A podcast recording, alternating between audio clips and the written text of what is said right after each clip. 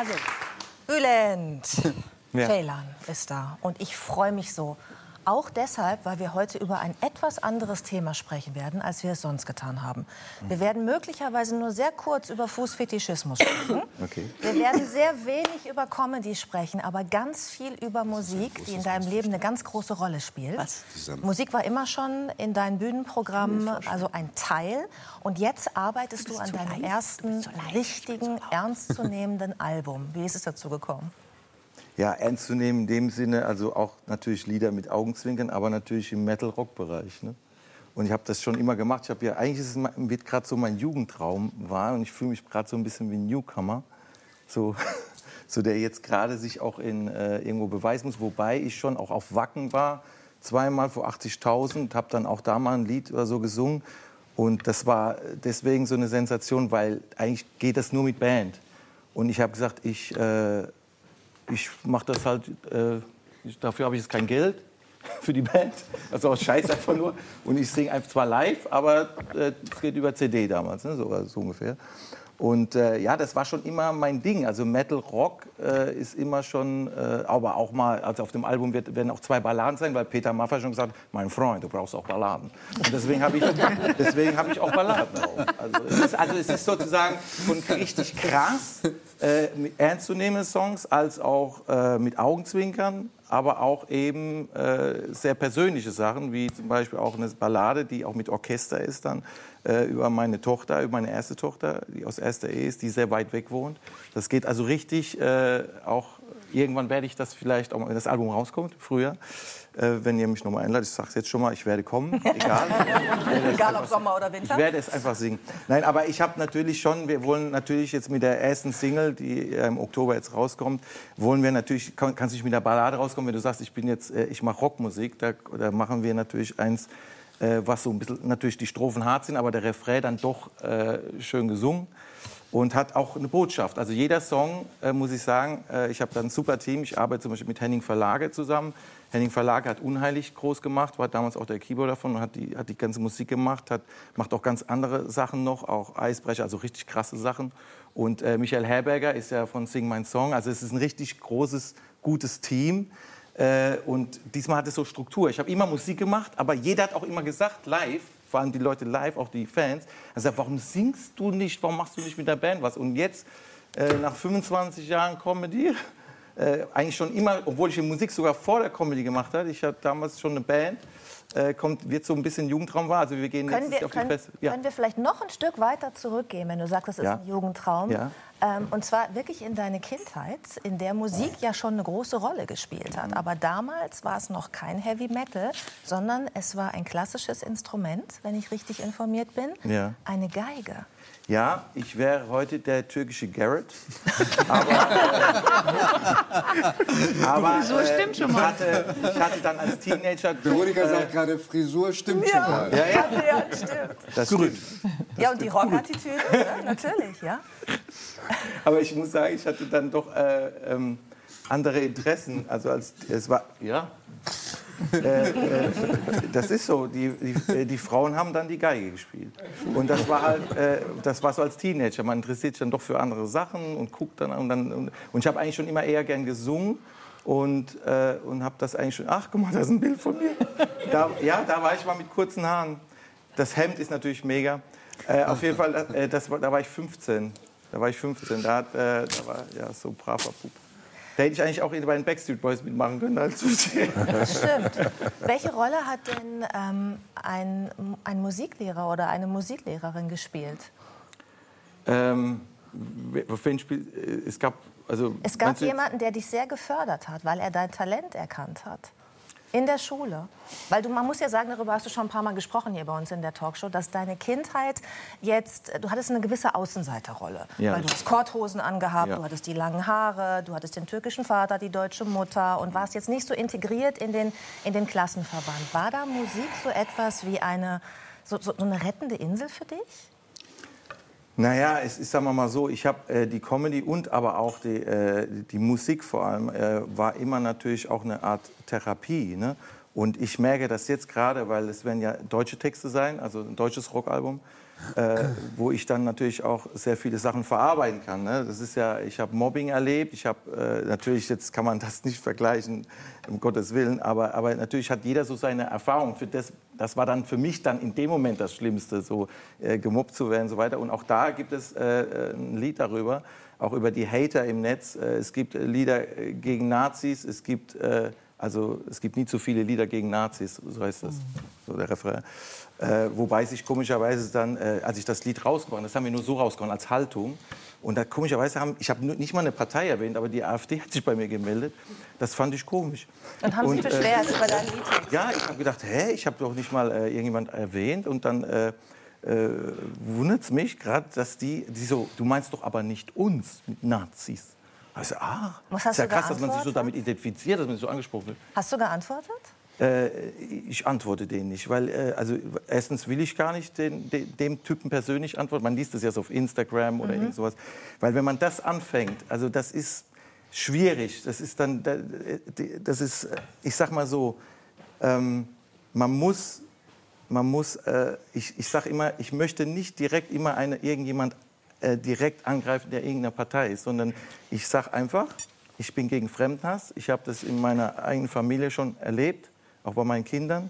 Und wenn es meine, Kinder trifft, dann muss ich so ein Lied rausschießen. Und dann, ist, und dann ist mir egal. Es gibt bestimmt überall, es gibt versteckte Nazis, es gibt, äh, äh, es gibt überall, Entschuldigung, wenn ich so sage, Arschlöcher.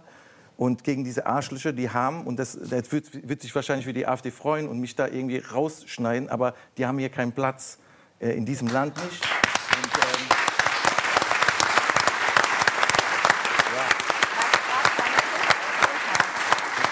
Also weil, weil ich bin multikulturell aufgewachsen. Mein Vater ist Türke, Muslim, äh, lebt nicht mehr, meine Mutter katholisch. Ich sage immer dann aus Witz, was kommt raus, evangelisch, was er aber so ist.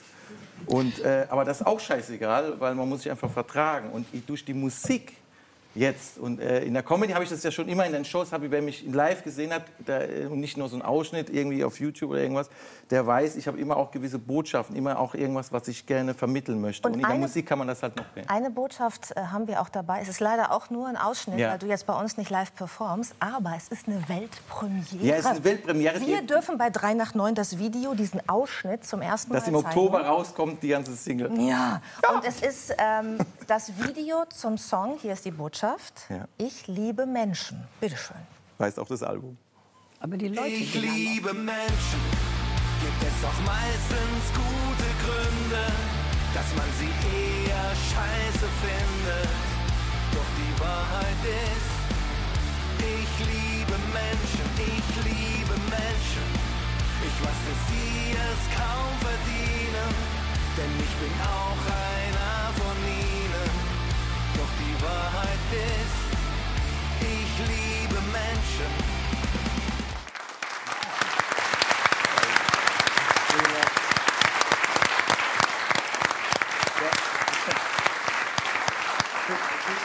für die Vermarktung ist es natürlich in solchen Sendern natürlich gut, wenn man den Refrain nimmt. Aber die Strophen sind schon natürlich hart. Die es sind schon ich habe mir das durchgelesen. Aber das, muss, aber das ist der Kontrast. Es ist immer dieses zwischen und dann dieses Schöne. Und das, das ist halt so Vor allen Dingen der Text, finde ich, Bülent. Das haben wir ja jetzt auch nicht ja. im Ganzen gehört. Aber du zählst eigentlich auf, wie schrecklich wir sind, wir Menschen. Ja. Was wir uns gegeneinander, also was wir uns antun gegenseitig, wie wir übereinander herfallen, was wir mit der Natur machen, was wir mit dieser Welt machen. Und dann ist immer dieser Refrain, ich liebe Menschen. Warum bist du so ein Menschenfreund? Das ist, äh, ich glaube, das liegt äh, an, an, der, an, an, meiner Erziehung, die ich äh, muss ich sagen, jetzt äh, muss ich meine Mutter da, äh, erwähnen, mein Vater auch, aber der war natürlich etwas zurückhaltender in der Hinsicht. Aber meine Mutter ist so jemand, die geht, die, die macht jetzt hier, die, jetzt, wenn die jetzt hier reingeht, wird jeder sie umarmen wollen. Sie lacht, sie ist lieb, sie ist, äh, sie ist einfach da. Sie hat eine hohe Emotionalintelligenz. Sie hatte leider nicht die Möglichkeit, äh, so die äh, Schulbildung zu genießen. Äh, sie ist Vertriebene, in Ungarn geboren, aber Deutsche sozusagen, äh, die aber dann von Russen vertrieben worden sind nach Deutschland. Also gerade so auch wieder die Russen, naja, aber es ist was anderes. Auf jeden Fall, da war, war es halt ein anderes Thema natürlich. Und dann sind die da, äh, ist sie da rüber. Und hat übrigens auch, ich habe mich da, ähm, habe meine Mutter gedacht, als du gesagt hast, die Teddybären. Meine Mutter hat zu Hause auch unheimlich viele äh, so Stofftiere und so. Und sie sagt, ja, das hatte sie als Kindheit nicht und deswegen liebt sie das. Also ist auch so ein Thema. Und ja, Bülent, ich der, glaube dafür. Als der, als der Refrain lief, ich liebe Menschen, da hat Elke was gesagt, ich habe es aber akustisch nicht verstanden. Ich wollte äh, dir den Satz auch sagen, ich liebe auch Menschen, aber die Leute gehen mir auf die Nerven. Ja. ja, ja. Das ist aber das ist tatsächlich. Das ist tatsächlich das äh, Spannende und auch schade an diesem Ausschnitt, weil ich habe das Lied ja schon gehört. Und es geht die ersten 50 Sekunden derart hart auf die Zwölf, was Menschen alles falsch machen und was mhm. nervt und so weiter. Und dann ist eigentlich dann das Absurde, das. dass dieser liebevolle Satz ja. kommt. Ja. Und das ist, äh, wenn Bülent seine Mutter beschreibt, beschreibt er ehrlich gesagt sich. Ich habe mit Bülent mal eine sehr, sehr intensive Zeit gehabt. Wir haben acht Tage lang gedreht. Das war nicht immer nur witzig, wenn man in einem Fernsehstudio ist mit einer Menge Rabauken. Kristall dabei, Paul Panzer, da ging schon hoch her. Aber das Spannende ist, dass der, dass der Bülent auch alle im Team wirklich sehr herzlich behandelt. Lieber es gibt Mensch. ein Thema, was ihn triggert, und das ist die Familie. Das heißt, da das darf stimmt. gar nichts passieren. Und so einen Moment hatten wir auch. Ja. Und da habe ich Bülent das erste Mal so wirklich impulsiv erlebt. Und wo auch alle auf dem Gang dachten, Houston, we have a problem. Ne? Und das ist aber eigentlich das, was du von der Mama beschreibst, weil sie ja auch so eine Klucke ist und ja. die Familie so schützt. Also sie hat es eigentlich total an dich übertragen. Ich schließe ja, mich da voll Dank. an. Ich habe oh, dich kennengelernt. ich habe dich kennengelernt bei Mars Ja. Ich bin als Erste kläglich rausgeflogen und deine Liebe und deine Kommentare haben das würdevoll gemacht. Und da hast du mich wirklich positiv rausgeschossen. Dafür danke ich dir jetzt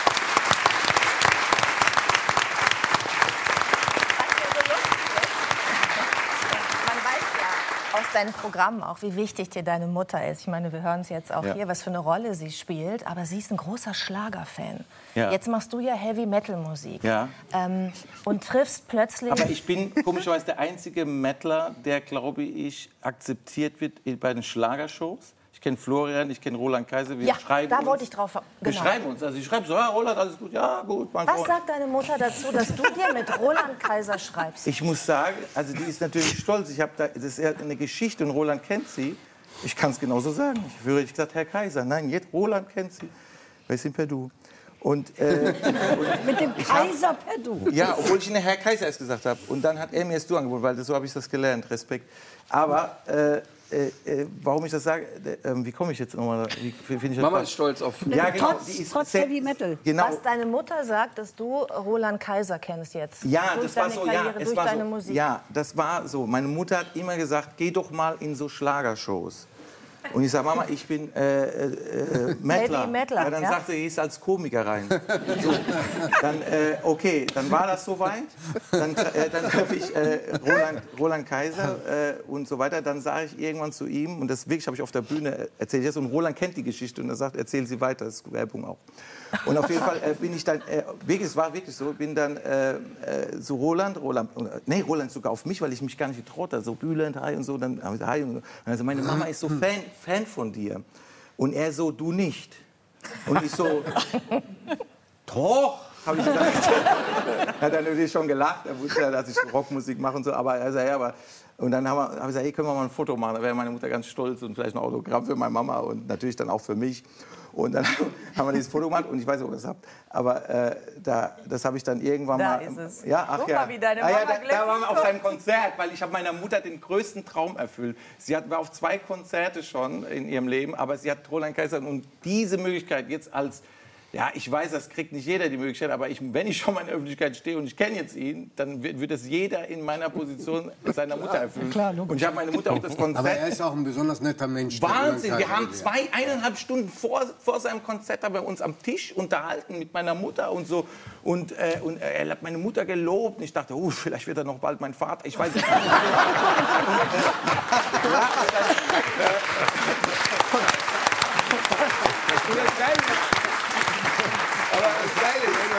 habe also bevor das passiert ist, habe ich ja, bevor überhaupt diese, äh, die, dieses Treffen kam, habe ich ja meiner Mutter erstmal das Foto gezeigt von mir und Roland Kaiser. Und jetzt muss man vorstellen, ich mache jetzt 25 Jahre, bin ich in diesem Job drin und so weiter. Füllst große Hallen, hast Alles, Betten, das, überall. Preise. Äh, drei nach neun natürlich. Und, äh, und dann, dann zeige ich ihr das Foto. Guck mal, Mama, äh, jetzt, guck mal hier, hier, Roland Kaiser und dein Sohn Armin. Und dann sagt meine Mutter, und das, deswegen baue ich das überall, Bülent, jetzt hast du es geschafft.